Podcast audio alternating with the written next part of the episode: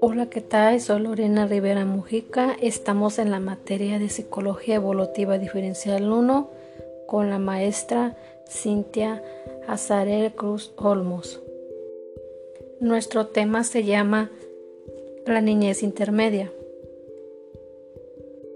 En este podcast vamos a conocer una de las etapas de desarrollo humano, ya que esta etapa de niñez intermedia es donde vamos a conocer cómo va el desarrollo físico, desarrollo cognitivo y desarrollo social del niño.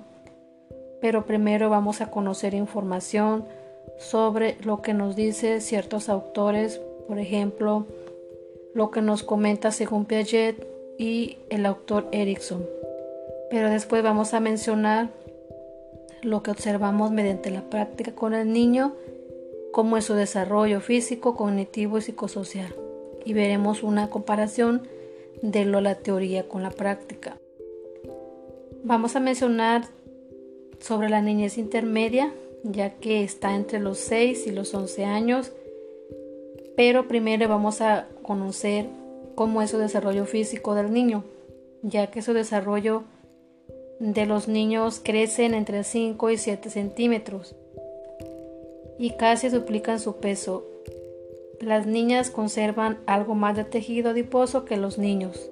El crecimiento es más lento, mejoran fuerza y las habilidades atléticas. Las enfermedades respiratorias son comunes, pero la salud, por lo general, es mejor que en cualquier otro momento del ciclo vital. En su desarrollo cognitivo de esta niñez intermedia, según el autor Piaget, se encuentran en etapa operaciones concretas, en la que se pueden realizar operaciones mentales como razonamientos para resolver problemas concretos. En esta etapa intermedia, los niños tienen una mejor comprensión que los niños preoperacionales. También Piaget propuso que el razonamiento moral se desarrolla en tres etapas. Los niños avanzan de manera gradual de una etapa a otra o en distintas edades. La primera etapa aquí menciona que alrededor de los 2 a los 7 años, que corresponde con la etapa preoperacional, se basa en la obediencia rígida y a la autoridad. La segunda etapa es de los 7 o 8 años, o a los 10 o 11 corresponde con la etapa de las operaciones concretas que ya estamos mencionando. En el desarrollo del lenguaje de los niños en esta etapa, ya que es esa edad escolar puede entender e interpretar mejor la comunicación oral y escrita. Desarrollo psicosocial. En esta etapa, según el autor Erickson, se encuentran en la etapa laboriosidad contra inferioridad.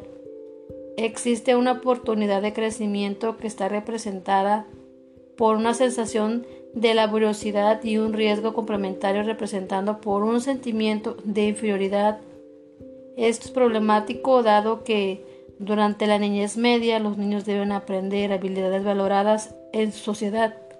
En su desarrollo emocional, a los 7-8 años es común que tengan conciencia de los sentimientos de vergüenza y de orgullo, así como una idea más clara de la diferencia entre culpa y vergüenza ya que en la niñez media los niños tienen conciencia de la regla de su cultura relacionada con la expresión emocional y aceptable. Aquí los niños aprenden qué les hace enojarse, sentir temor o tristeza y de la manera en que otras personas reaccionan ante la manifestación de estas emociones y aprenden a comportarse en consecuencia. A continuación les vamos a mencionar lo que observé de este niño de 7 años que se llama Iván Samuel, ya que tuve varios días observando y lo practiqué, cómo fue su desarrollo físico, cómo fue su desarrollo cognitivo y su desarrollo psicosocial y vamos a ir por partes. Primero vamos a empezar en su desarrollo físico. Iván Samuel tiene 7 años, pesa 35 kilos y su estatura es de 1,34 ya que en la teoría ya mencionada aparece que el niño de 7 años debe de medir su estatura de 1.25 y su peso de 25.0 kilogramos. Aquí observamos que Iván Samuel rebasa un poco las medidas y creo que su desarrollo va bien, pero un poco avanzado a comparación de las tablas que ya hemos visto en la teoría. Desarrollo cognitivo. Como ya hemos mencionado, según Piaget, sí son muy ciertas sus, sus puntos porque Iván Samuel se encuentra en la etapa operaciones concretas. ¿Qué quiere decir esto? Aquí lo que puse en práctica con el niño es ponerle operaciones o más bien sumas y restas y si el niño mentalmente contesta las sumas nada más que en las restas se le dificulta un poco pero al ver explicar entendió pero sí el niño es capaz de resolver cualquier suma y resta y tiene más comprensión de lo que hace en las asignaturas que vienen siendo las matemáticas. Desarrollo lenguaje. Aquí el niño cuando platica con cualquier persona, él sabe interpretar muy bien lo que es la comunicación oral, ya sea con sus amigos, es muy sociable, rápido socializa con niños o personas que estén alrededor de él. Desarrollo psicosocial.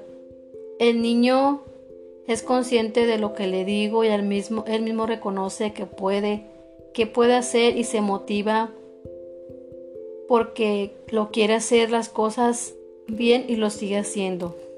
Siempre lo veo con esa emoción, por ejemplo, cuando va a la escuela, y veo que, los niños están en la etapa de la laboriosidad. El niño aquí es en donde observo que tiene muchas habilidades como por ejemplo pintar, dibujar. Y es un niño muy independiente porque se adapta y se relaciona con la familia, con abuelos y le gusta pasarlas bien con su familia porque dice que está grande y todo eso le ha ayudado a ser más independiente, seguro. Y en su desarrollo emocional es un niño que cuando algo le sale mal o olvida algo material de la escuela, le da vergüenza o se molesta. Pero él está consciente porque tanto en la escuela y en casa hay reglas y él como niño sabe que se tienen que hacer. Ella para concluir, eh, creo que todo este tema ya mencionado sobre la niñez intermedia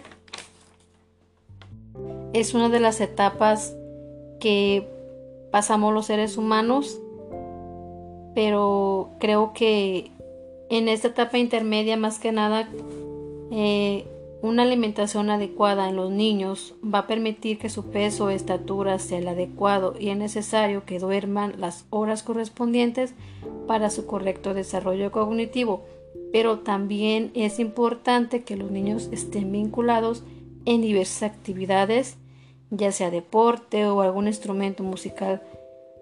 Podrían tocar con amigos en la escuela y creo que es importante también que los niños se dediquen tiempo a los juegos libres, ya que es una herramienta de aprendizaje de ellos es como parte de su desarrollo.